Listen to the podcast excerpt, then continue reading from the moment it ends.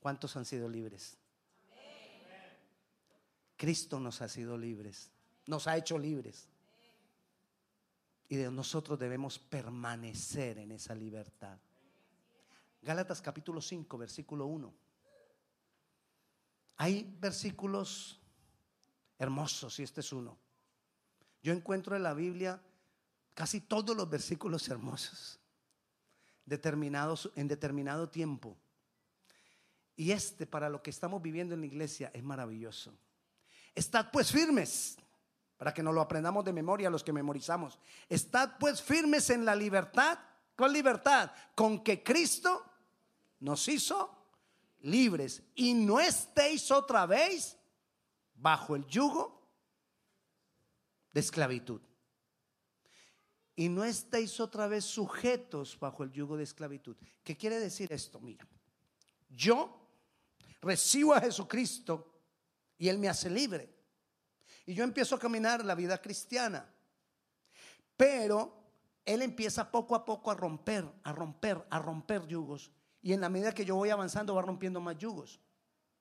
Pero es posible en algunos yugos que yo haya sido, ya hayan sido rotos en mi vida, según lo que dice este pasaje, y no estéis otra vez, es posible que yo vuelva a estar otra vez atado a yugos de los cuales el Señor ya me desató. No porque el diablo tenga el poder para volverme a mí a, enlazar, es porque yo me devuelvo y me vuelvo a meter en el mismo lío.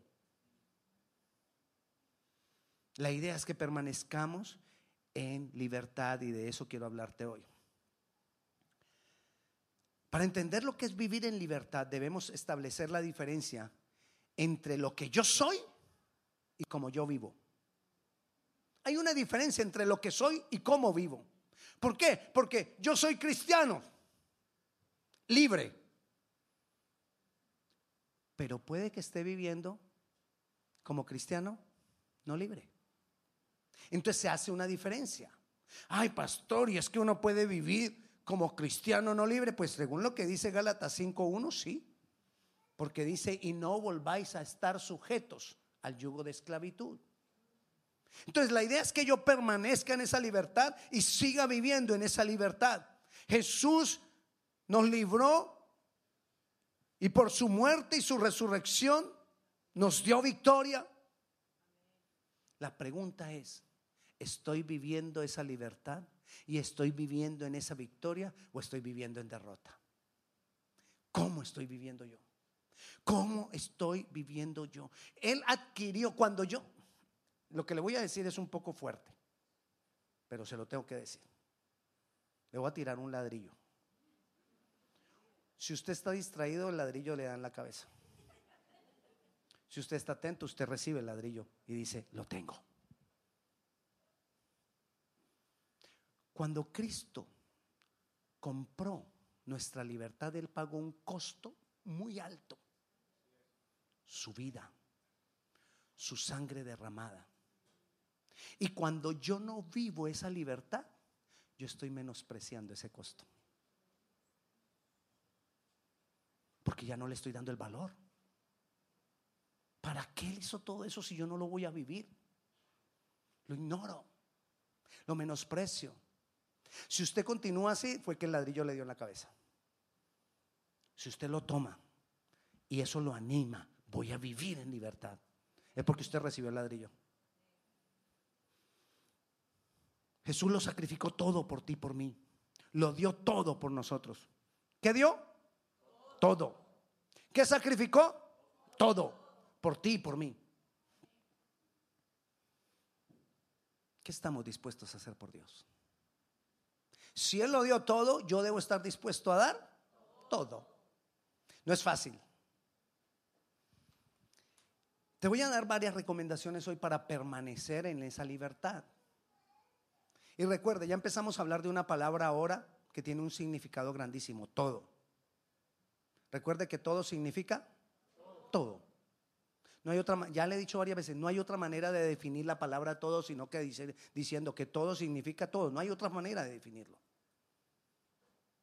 Entonces, algo que nos va a ayudar a permanecer en libertad y en victoria es una entrega permanente y total a Cristo. Una entrega total, porque estamos hablando de todo. Entonces la entrega tiene que ser total. Una entrega total. Mire lo que dice Mateo capítulo 22. Mateo capítulo 22, versículo 37. Dice, Jesús les dijo, amarás al Señor tu Dios con todo tu corazón y con toda tu alma y con toda tu mente. Tiene significado la palabra todo. Ahí pasamos nosotros por ahí. Amarás al Señor con todo tu corazón, con todo. Y nos lo aprendemos de memoria. Pero no le damos el significado que tiene la palabra, que todo, que tiene en ese, en ese versículo está tres veces. Y es un versículo pequeño. Y tres veces dice todo. Todo tu corazón, toda tu mente y toda tu alma. Necesitamos rendir nuestra vida a Cristo.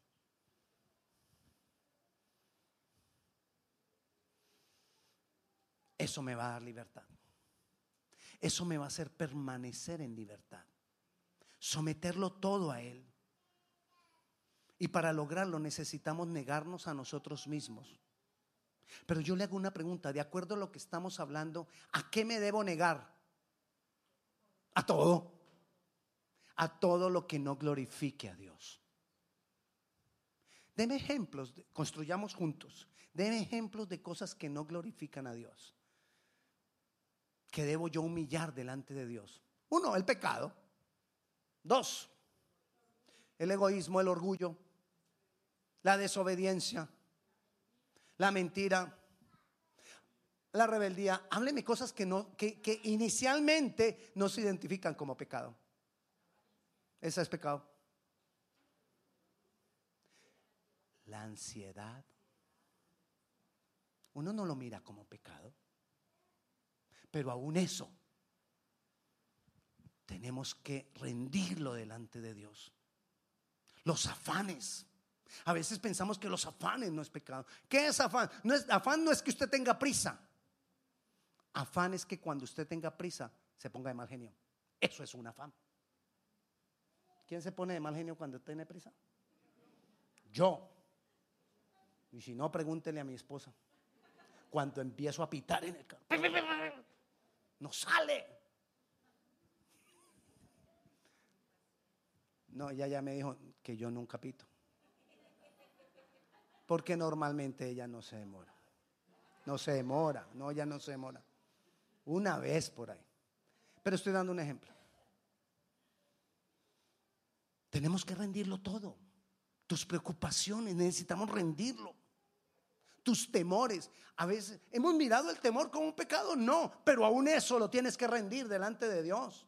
Tu inseguridad hay que rendirla delante del Señor, porque muchas veces eso nos ata y nos tiene esclavos. El temor nos tiene esclavos, no nos deja avanzar. El temor es como uno tener aquí una, una, una liga, una ligadura.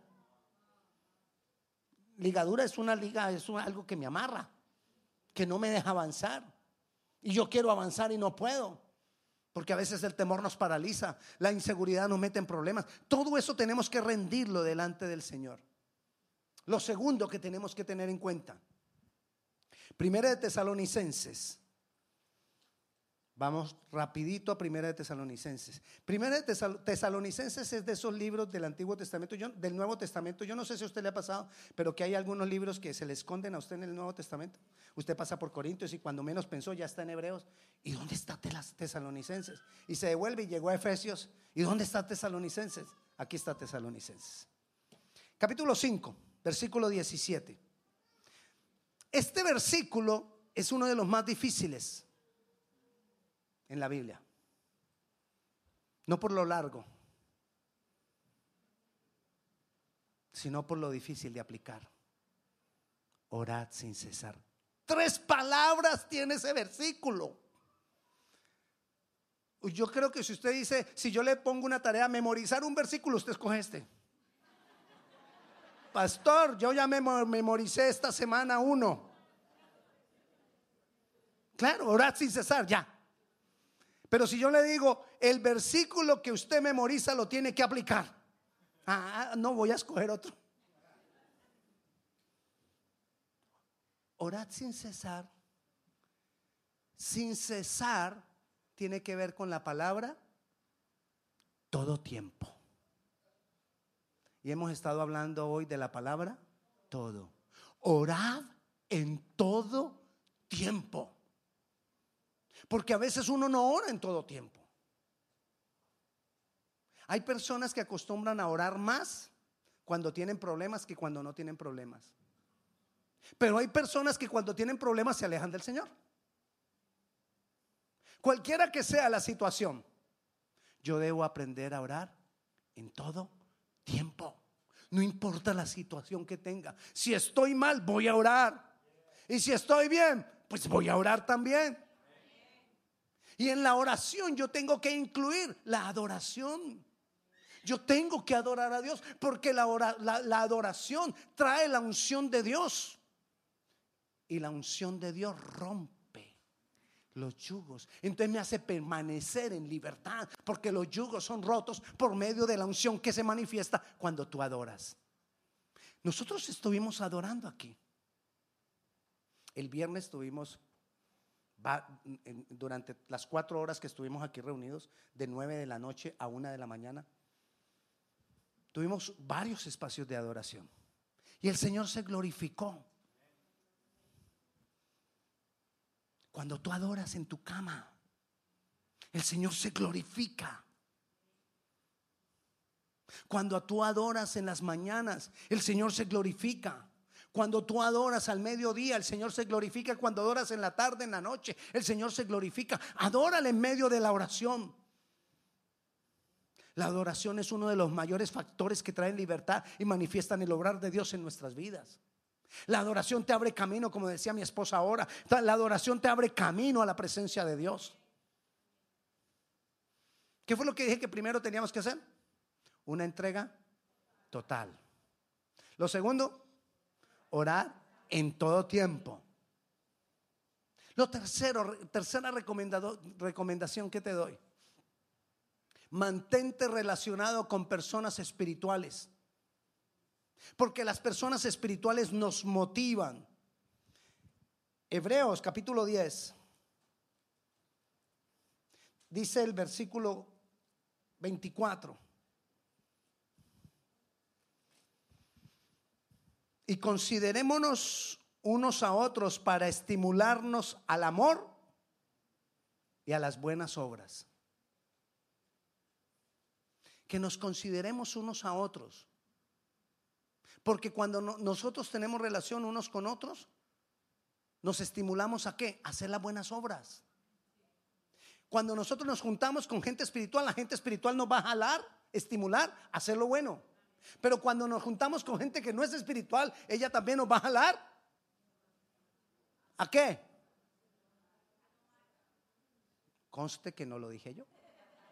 Pastor, usted dijo que no, no, no, eso lo dijo usted. Pero es verdad.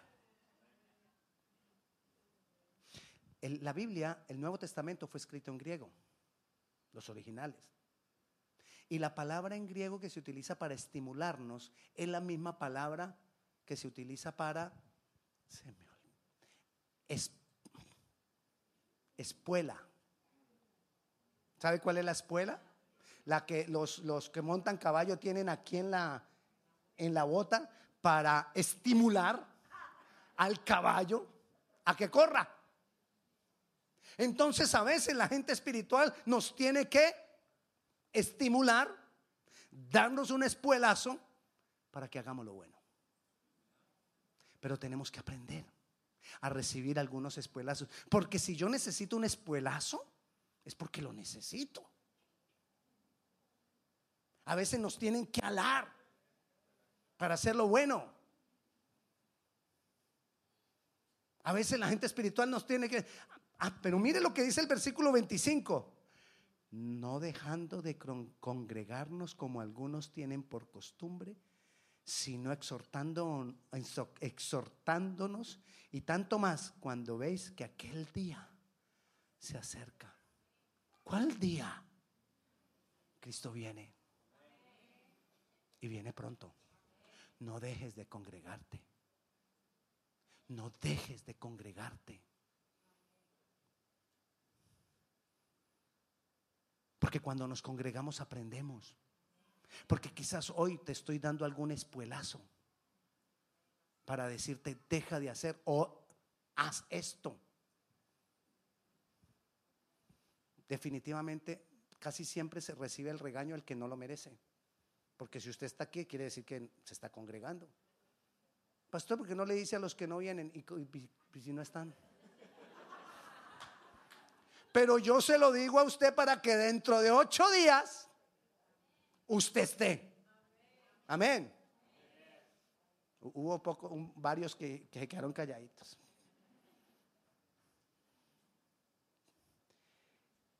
Mantenernos en comunión con... Primero, ¿qué dijimos? No. Entrega, rendición total. Lo segundo, orar en todo tiempo. Lo tercero, mantenernos en comunión con personas espirituales. Lo cuarto, hacer confesiones permanentemente acerca de las promesas de Dios para mi vida. Confesiones, confesiones, confesiones. Yo debo confesar mi libertad. Yo debo declarar mi libertad. Yo debo hablar mi libertad. Yo necesito declararlo con mi boca. Nos lo dice también Marcos capítulo 11, versículo 22. Respondiendo, Jesús les dijo, tened fe en Dios. Versículo 23. Porque de cierto, de cierto os digo que cualquiera que dijere a este monte, quítate y échate en el mar, y no dudar en su corazón, sino que creyere que será hecho lo que dice, lo que diga le será hecho. No, no es un trabalenguas. Pero se lo voy a volver a leer. Y trate cuando lo lea usted en su casa, póngase a jugar con la palabra. Trate de decirlo rápido. Porque de cierto os digo que cualquiera que dijera este monte, quítate y échate en el mar y no dudar en su corazón, sino que creyeres que será hecho lo que dice, lo que diga le será hecho. Amén. ¿Qué es eso que nosotros debemos? Hay un principio que se cumple para la salvación cuando recibimos a Cristo, pero que se cumple en todo momento. Cree en tu corazón y declara con tu boca. Romanos capítulo 8, versículo 10 lo dice dos veces. Perdón, Romanos capítulo 10, versículo 8 al 10. Lo dice dos veces. No, no lo vamos a leer, pero se lo voy a decir. Que si tú creyeres en tu corazón que Jesús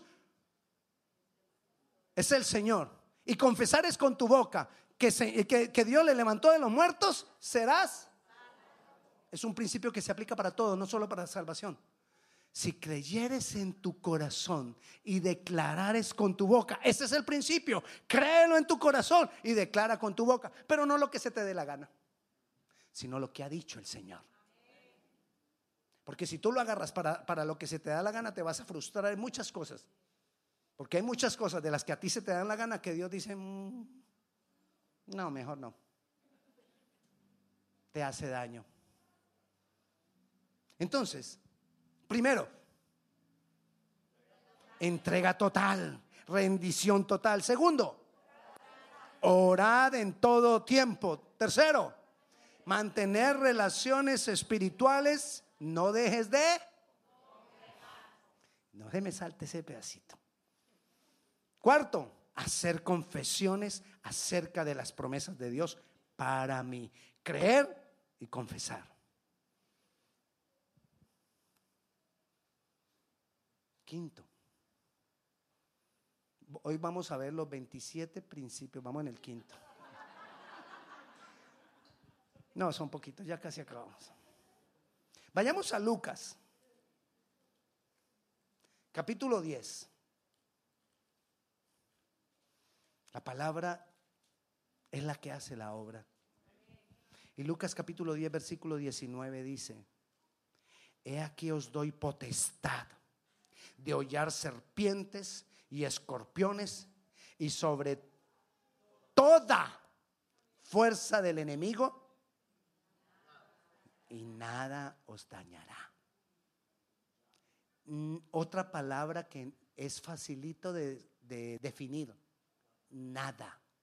Porque nada es ¿cómo más definimos la palabra nada sino diciendo que la palabra nada quiere decir que nada?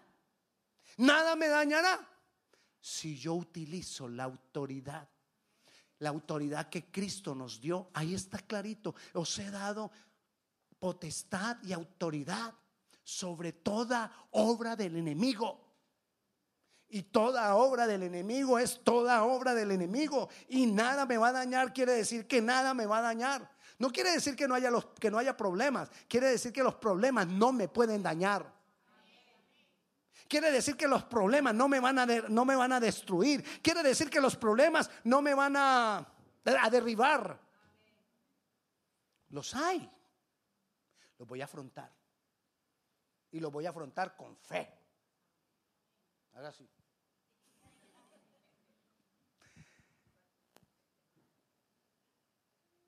Declaremos, ejerzamos la autoridad que Dios nos ha delegado. Jesús a través de su obra nos dio poder y nos dio autoridad que debemos ejercer en cualquier momento de tentación, de maquinación del diablo, de acechanza del diablo, de, estorbo del diablo. El diablo está maquinando cómo nos separa de Dios. El diablo anda como león rugiente buscando a quien devorar y él va a devorar a cualquiera que se deja devorar. Yo sé que ya se lo he dicho muchas veces, pastor, siempre con el mismo cuentico del león. Pero se lo voy a decir para que se le quede aquí. Dice que el diablo anda como león rugiente. El león a quien devora. Los leones, usted no, no ha visto National Geographic. Bueno, Discovery. ¿Ninguno? ¿Cuál? Animal Planet tampoco. Bueno, en alguno de esos muestran a los leones buscando a quien devoran. ¿Y a quién devoran? Al que anda solo. Y nosotros dijimos que el punto 3 es que tengamos relación con personas espirituales y no dejemos de congregarnos. No andes solo, porque el enemigo te va a devorar. Dice también que, dice no, no, dice, muestran ellos en las películas que el, el león busca devorar al débil. ¿Cuál es el débil? El que no ora, y dijimos en el punto 2, ora sin cesar. ¿A quién más ataca el enemigo? El, león. Al que no crece, al pequeño, al que no madura, al distraído. Tú necesitas crecer, crecer en Dios. Yo necesito seguir creciendo. Y tú si eres ya crecidito, ay, yo pastor, yo ya tengo como 30 años en el Señor. He hecho todos los cursos. He hecho teología. Ya casi soy un ángel. No importa, tenemos que seguir creciendo. Tenemos que seguir creciendo. No importa lo que ya tengas. Necesitamos continuar creciendo. Necesitamos permanecer en la libertad que Cristo ya nos dio. Necesitamos esforzarnos. Yo no te estoy transmitiendo esto creyendo que es fácil. Yo sé que es difícil porque yo mismo lo vivo. No crea que porque uno es pastor, ah, pues es que para los pastores es tan fácil orar. ¿Quién dijo? Ay, para los pastores es tan fácil leer la Biblia. ¿Quién dijo? A mí también me da sueño cuando la leo. Yo también me quedo dormido orando. A usted no solamente le pasa, a mí me pasa. Pero vuelvo y me despierto y vuelvo y sigo. Y si me da sueño leyendo la Biblia, cierro la Biblia, duermo un ratico y vuelvo y me levanto y sigo leyendo. ¿Para qué te voy a decir mentiras? Pero yo busco formas que no me den sueño. No se acueste, a, no, lea la Biblia acostado. Vamos a leer la Biblia un ratico, usted acostado con la Biblia acá. Yo no le duraría tres minutos leyendo la Biblia así. A los tres minutos la Biblia estaría toda abierta, tirada en el piso y yo no le digo cómo. Pues. Si pecas, enfrenta rápidamente el pecado. Mira, hablé como mexicano. enfrenta rápido el pecado. Enfréntalo inmediatamente. Porque cuando uno no enfrenta rápido el pecado, el corazón se va endureciendo. Y voy volviendo entonces a la libertad, que, que voy perdiendo nuevamente la libertad y voy volviendo al yugo de esclavitud. Pero si yo pequé, yo voy al Señor y le digo, Señor, estoy mal. Yo pequé. Volví otra vez con eso. Y te había prometido, Señor, pero aquí estoy de nuevo, te pido perdón. Ayúdame, fortaléceme, me arrepiento, decido cambiar. Decido vencer esto otra vez. Me levanto en autoridad y continúo adelante. Amén. Guarda esto en el corazón. Y si se te olvida, esto que hemos hablado, ¿cuáles fueron los, los puntos que dijo el pastor? En Facebook, en nuestra página Grace Covenant Church en español, quedan grabadas todas las alabanzas y todas las enseñanzas en video live. Ahí puede verlo. En la página web de la, de la iglesia Grace Covenant, gracecov.org, ahí puede buscar la parte en español. Al final están todas las enseñanzas en audio. Si hay que repetirla, repítela. Pero busquemos más, más vivir en la libertad. Comparta la página de Facebook. Amén. ¿Cuánto la van a compartir? Si no me hago propaganda yo entonces. Guarde esto en su corazón y camine en esto. Camine en la libertad que Dios ya le dio. Pongámonos de pie, vamos a orar.